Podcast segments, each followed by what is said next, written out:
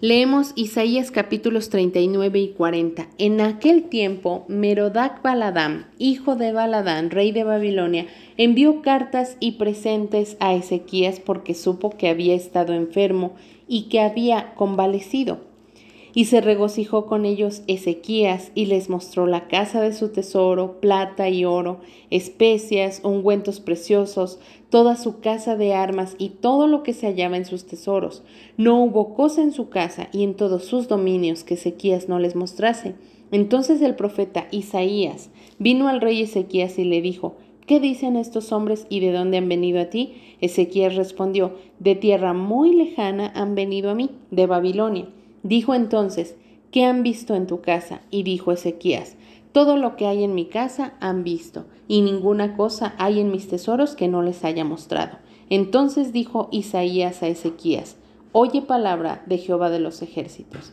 He aquí vienen días en que será llevado a Babilonia todo lo que hay en tu casa, y lo que tus padres han atesorado hasta hoy, ninguna cosa quedará, dice Jehová de tus hijos que saldrán de ti y que habrás engendrado, tomarán y serán eunucos en el palacio del rey de Babilonia.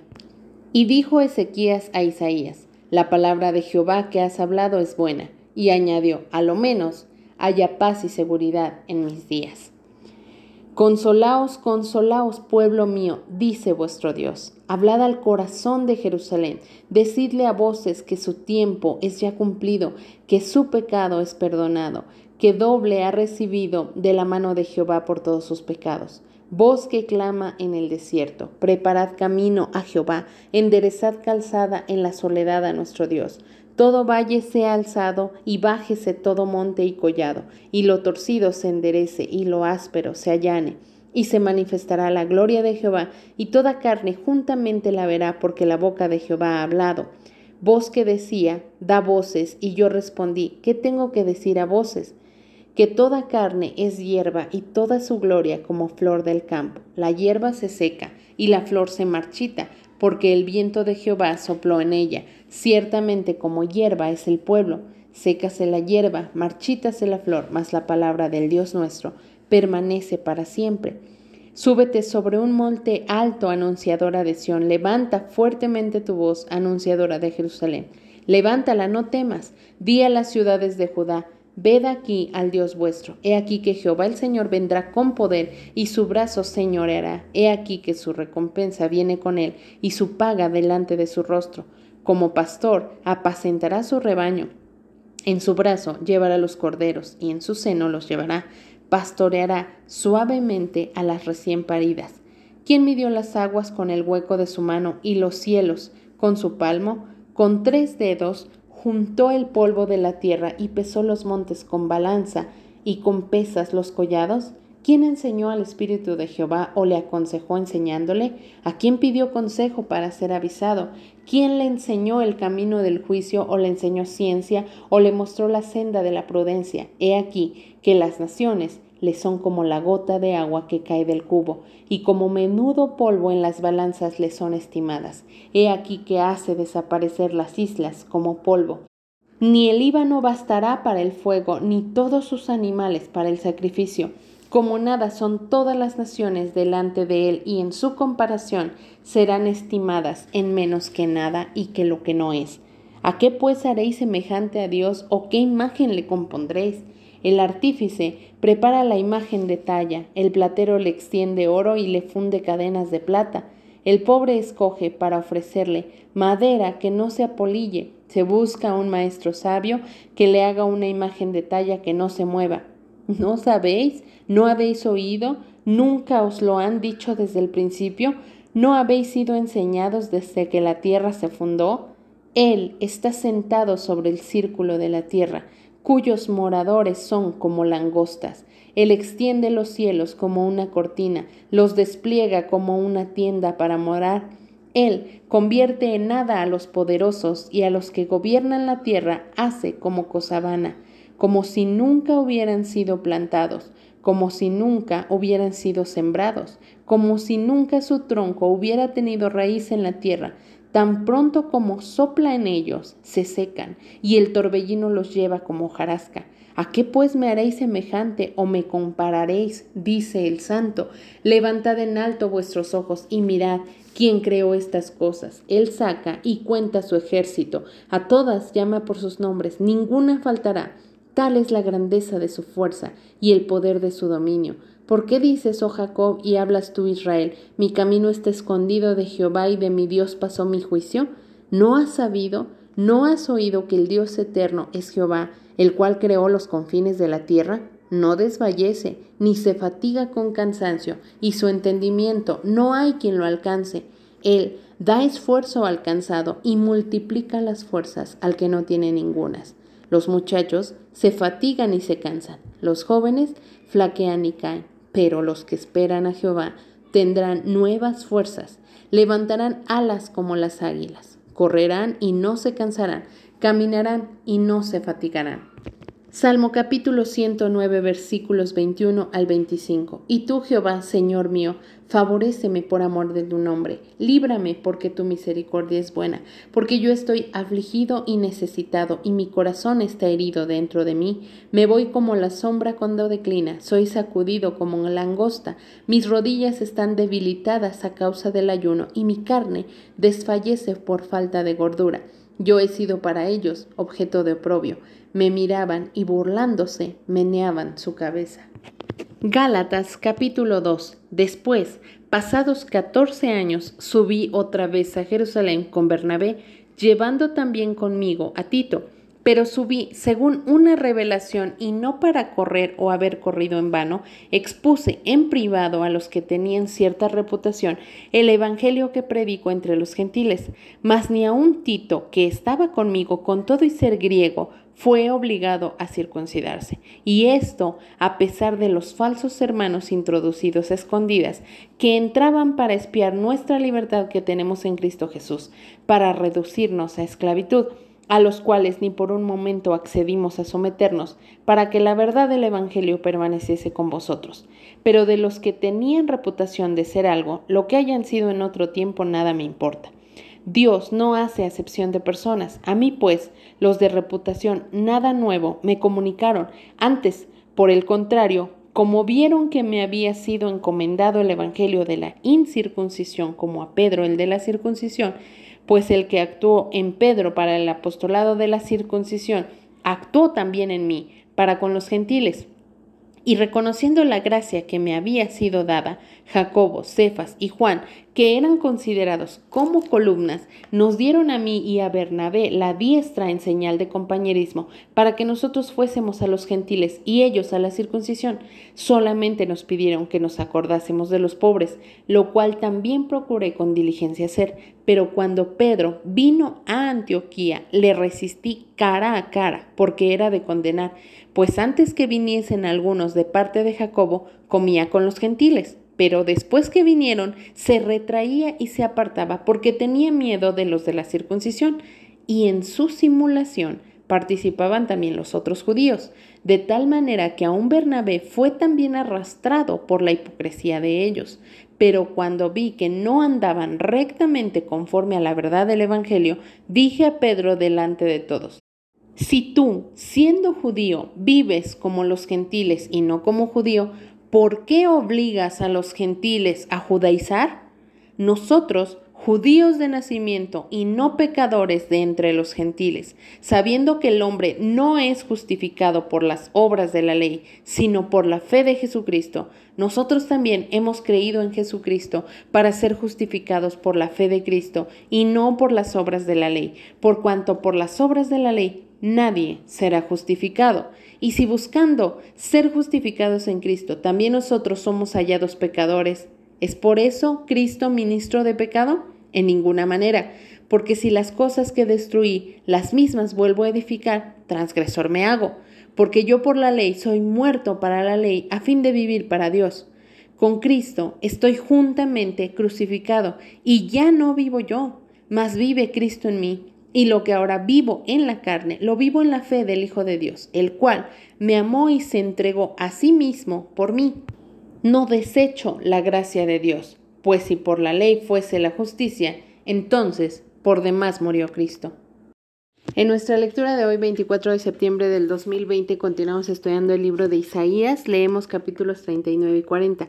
Ya hemos estudiado acerca del rey Ezequías, este rey que se llenó de temor debido a que no tenía una comunicación verdadera con Dios, una comunión, una eh, amistad o intimidad con Dios. Él no podía confiar ciegamente en Dios, no podía conocer la magnitud de su poder. Así que cuando Dios le dice, el rey de Asiria no te va a hacer la guerra, no vas a estar mal, eh, vas a librar. Entonces él decide creer, pero aún así seguía teniendo miedo a tal punto que Dios le dice, ya no me preguntes sobre ese asunto, el rey de Asiria no te va a llevar cautivo. Cuando él decide creerlo, es entonces que viene y experimenta una enfermedad en su propia vida. Muchos historiadores consideran que era una enfermedad que estaba siendo como muy común en aquellos días. Esa fue la razón por la que el rey de Babilonia supo que había estado enfermo de esa enfermedad tan grave que había matado a muchos, pero que ahora se había recuperado. Y obviamente él quería saber qué es lo que este hombre hizo para poder librar esa enfermedad tan terrible que muchos no han librado. Esa fue la razón por la cual el rey de Babilonia envió a personas para ir a verlo, para ir a llevarle incluso algunos regalos. Pero la verdadera inquietud de este rey de Babilonia era poder encontrar cuál era la mm, diferencia, cuál era el secreto que este hombre tenía. Pero a pesar de que él ya había confiado en que el rey de Asiria no iba a atacarlo, se llenó nuevamente de un ego, se llenó de él mismo, porque en el momento en el que estos hombres lo visitan, él empieza a mostrarles todas las cosas, mostrarles todo su tesoro, toda la plata, todo el oro, todas las especias, los ungüentos, todo el tipo de armas que tenía, todo lo que él eh, poseía empezó a mostrarlo, todo lo que él consideraba un tesoro. Sin embargo, en ningún momento habló de Dios. Él tenía un testimonio tremendo en su propia vida, porque ya se había dictaminado sobre la muerte y Dios mismo se lo había hecho saber. Ordena tu casa porque te vas a morir, te voy a dar una oportunidad que no muchos tienen. Vas a poder ordenar tus cosas y entonces vas a morir, pero como él lloró, se humilló delante de Dios y todo. Dios le permite otros 15 años de vida. Él tenía ese poder tan tremendo sobre su vida. Él ya había visto que Dios lo había librado de Asiria, una potencia tan tremenda que estando ahí ya rodeándolos, se fueron y jamás volvieron. Y ahora tenía ese testimonio en su propia vida de esa sanidad. Sin embargo, él no lo consideró importante. El día que vinieron los de Babilonia, él tenía toda eh, la mesa puesta para poder hablarles a estos hombres acerca del Dios tan poderoso que tenía, pero no lo hizo, solo habló de sí mismo, de sus tesoros, de sus casas, de sus sirvientes, de todo lo que concernía a él, pero en ningún momento se refirió a Dios. Cuando el profeta viene y le pregunta, ¿qué han visto en tu casa? Él dice, todo, todo lo han visto. No he, ninguna, no he negado, perdón, ninguna cosa de mis tesoros para que ellos vean, todo lo han visto. Es decir, que él no consideraba a Dios un tesoro valioso. Él debió haber enfocado toda su atención. Dios es el que salva a esta nación. La razón por la cual Asiria no nos ha conquistado o no nos conquistó es porque Dios estuvo presente, porque Dios no se los permitió. Y la razón por la cual yo no morí de esta enfermedad tan grave y tan terrible es Dios, pero no lo hizo. ¿Por qué? Porque estaba lleno de sí mismo y la enseñanza para cada uno de nosotros debe ser exactamente la misma. Quizá nosotros estamos tan llenos de nosotros mismos que se nos ha olvidado demostrar que todo lo que tenemos viene del Padre de las Luces, así lo dice el libro de Santiago. Toda buena dádiva y todo don perfecto proviene de lo alto no hay otro lugar, no es por tu esfuerzo, no es por tu capacidad, no es porque seas muy ágil o bueno en los negocios o bueno en los deportes. Todo proviene de Dios, del Padre de las luces. Pero si tú no lo consideras así, si tú estás permitiendo que tu corazón se llene de ti mismo, en el momento en el que alguien te pregunte, sobre tus tesoros, vas a hablar de todo, menos del tesoro invaluable que es nuestro Dios. Cada uno de nosotros tenemos la obligación de poder dejar un legado a las personas con las cuales convivimos, no solamente aquellos que tenemos hijos, sino todos nosotros tenemos hermanos, tenemos amigos, tenemos personas cercanas a nosotros a quienes podemos mostrarles ese tesoro tan precioso que es nuestro Señor Jesucristo. Es triste ver cómo al rey Ezequías el profeta le dice, de tus hijos que saldrán de ti, que habrás engendrado, van a tomar, van a ser eunucos en el palacio del rey de Babilonia. Todo lo que hay en tu casa va a ser llevado a Babilonia. Todos esos hombres a quien tú les mostraste son los que te lo van a quitar. Pero este hombre Ezequías responde, bueno, pues creo que la palabra de Dios es buena. A lo menos haya paz y seguridad en mis días. Qué, qué mm, tremenda es la evidencia de un corazón lleno de sí mismo.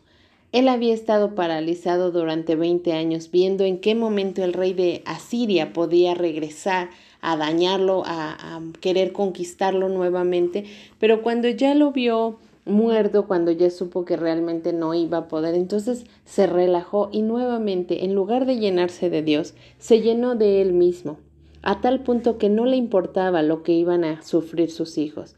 Esta palabra no era una palabra para que se conformara, no era una palabra para que se enojara o se entristeciera, era una palabra para que se activara su corazón, para que dijera, Señor, perdóname, lo hice mal, pero yo sé que si ya el rey de Asiria estaba rodeándonos y tú hiciste algo sobrenatural, yo te pido que me guíes, pero no lo hizo porque estaba lleno de soberbia y dijo, bueno, si al menos voy a tener paz y tranquilidad y nadie me va a venir a atacar hasta cuando estén mis hijos, entonces no hay ningún problema. Necesitamos preocuparnos por la generación que viene detrás de nosotros, esa generación que necesita escuchar de un Dios tremendamente poderoso. Necesitas enlistar cuántas cosas te ha dado Dios, cuántas cosas buenas ha permitido Dios, de cuántas cosas te ha librado Dios y cuántos regalos te ha dado, como en el caso del rey Ezequías que le regaló 15 años más de vida. Y en el momento en el que lo tengas bien presente, necesitas no solo adorar a Dios y, reconocerlo en privado, sino también hablar de Él a los demás comentarles las cosas tan tremendas que ha hecho contigo. Seguramente en este tiempo de pandemia que todo el mundo habla sobre el desempleo, sobre la escasez, sobre tantas cosas, sobre la enfermedad, sobre la muerte, tú tienes muchos testimonios que decir de parte de Dios.